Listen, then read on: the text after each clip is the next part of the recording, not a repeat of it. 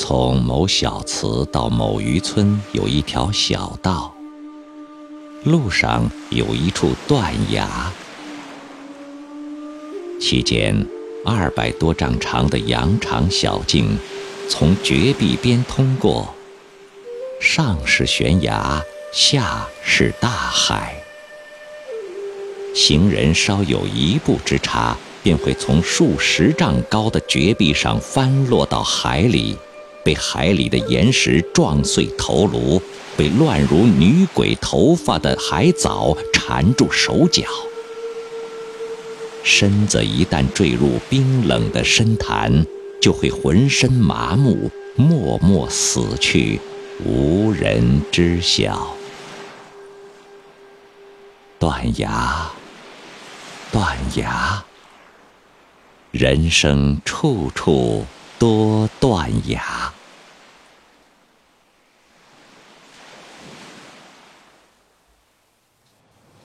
某年某月某日，有两个人站在这绝壁边的小道上。后边的是他，他是我的朋友，竹马之友，也是我的敌人，不共戴天的仇敌。他和我同乡，生于同年同月。共同荡一支秋千，共同读一所小学，共同争夺一位少女。起初是朋友，更是兄弟，不比兄弟还亲。而今却变成仇敌，不共戴天的仇敌。他成功了，我失败了。同样的马从同一个起跑线上出发，是因为足力不同吗？一旦奔跑起来，那匹马落后了，这匹马领先了。有的偏离跑道，越出了范围；有的摔倒在地。真正平安无事跑到前头，获得优胜的是极少数。人生也是这样，在人生的赛马场上，他成功了，我失败了。他踏着坦荡的路，获取了现今的地位。他家资丰殷富足，他的父母疼爱他。他从举国上下学经初中、高中、大学，又考取了研究生，取得了博士学位。他有了地位，得到官职，聚敛了这么多的财富。当他沿着成功的阶梯攀登的时候，我却顺着失败的阶梯下滑。家中的财富在日渐减少，父母久也相继去世，未到十三岁就只得独立生活。然而，我有一个不朽的欲念，我要努力奋斗，自强不息。可是，正当我临近毕业的时候，剥蚀我生命的肺病突然袭上身来。一位好心肠的外国人可怜我的病体，在他回国时，把我带到那个气候和暖、空气清闲的国家去了。病状逐渐减轻，我在这位恩人的监督下准备功课，打算报考大学。谁知恩人突然得急症死了，于是孑然一身，漂泊异乡。我屈身去做佣人，挣了钱想寻个求学的地方。这时病又犯了，只得返回故国。在走投无路、欲死未死的当儿，又找到了一条活路。我做了一名翻译，跟着一个外国人来到紫海边浴场，而且同二十年前的他相遇了。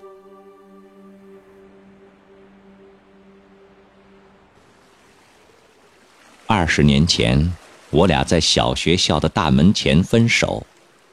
二十年后再度相逢，他成了一名地位显赫的要人，而我还是一名半死不活的翻译。二十年的岁月把他捧上成功的宝座，把我推进失败的深渊。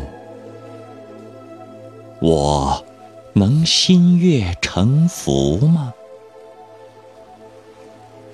成功能把一切都变成金钱，失败者低垂的头颅尽遭蹂躏，胜利者的一举一动都被称为美德。他已未曾忘记故旧而自诩，对我以你相称，谈起往事乐呵呵的。一提到新鲜事，就说一声对不起。但是他却显得洋洋自得，满脸挂着轻蔑的神色。我能心悦诚服吗？我被邀请去参观他的避暑住居。他儿女满堂，夫人出来行礼，长得如花似玉。谁能想到，这就是我同他当年争夺的那位少女？我能心悦诚服吗？不幸虽是命中注定，但背负着不幸的包袱，却是容易的吗？不实现志愿，绝不止息。未成家。未成名，孤影飘零，将半死不活的身子寄于人世，即便是命中注定，也不甘休。然而，现在我的前边站着他，我记得过去的他，并且我看到他正在嘲笑如今的我。我使自己背上了包袱。他在嘲笑这样的包袱，怒骂可以忍受，冷笑无法忍受。天在对我冷笑，他在对我冷笑。不是说天是有情的吗？我心中怎能不愤怒呢？某月某日，他和我站在绝壁的道路上，他在前，我在后，相距只有两步。他在绕舌，我在沉默。他甩着肥胖的肩膀走着，我拖着枯瘦的身体，一步一步喘息咳嗽。我的眼睛不由自主向绝壁下面张望，断崖石处，碧潭白尺。只要动一下指头，壁上的人就会化作潭底的鬼。我调转头，眼睛依然望着潭下。我终于冷笑了。瞧着他那宽阔的背，一直凝视着，一直冷笑着。突然一阵响动，一声惊叫进入我的耳孔。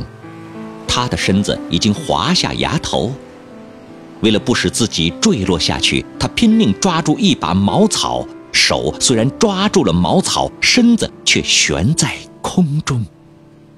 你就在这一秒之内，他那苍白的脸上骤然掠过恐怖、失望和哀怨之情。就在一秒之内，我站在绝壁之上，心中顿时涌起过去和未来复仇的快感、怜悯。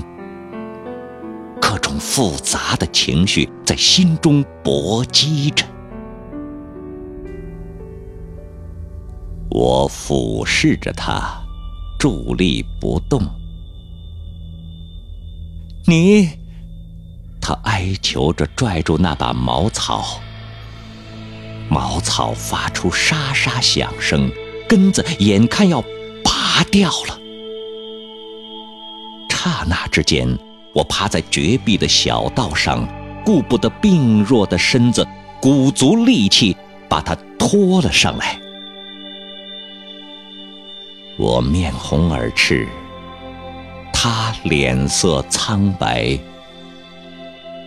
一分钟后，我俩相同站在绝壁之上。他怅然若失地站了片刻。伸出血淋淋的手同我相握，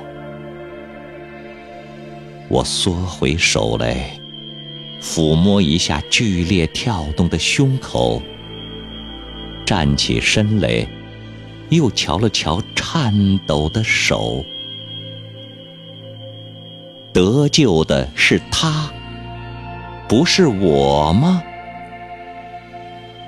我再一次凝视着自己的手。翌日，我独自站在绝壁的道路上，感谢上天，是他搭救了我。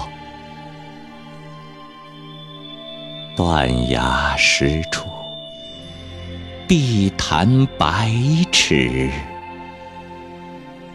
啊！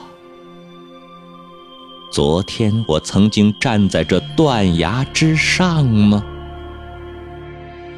这难道不就是我一生的断崖吗？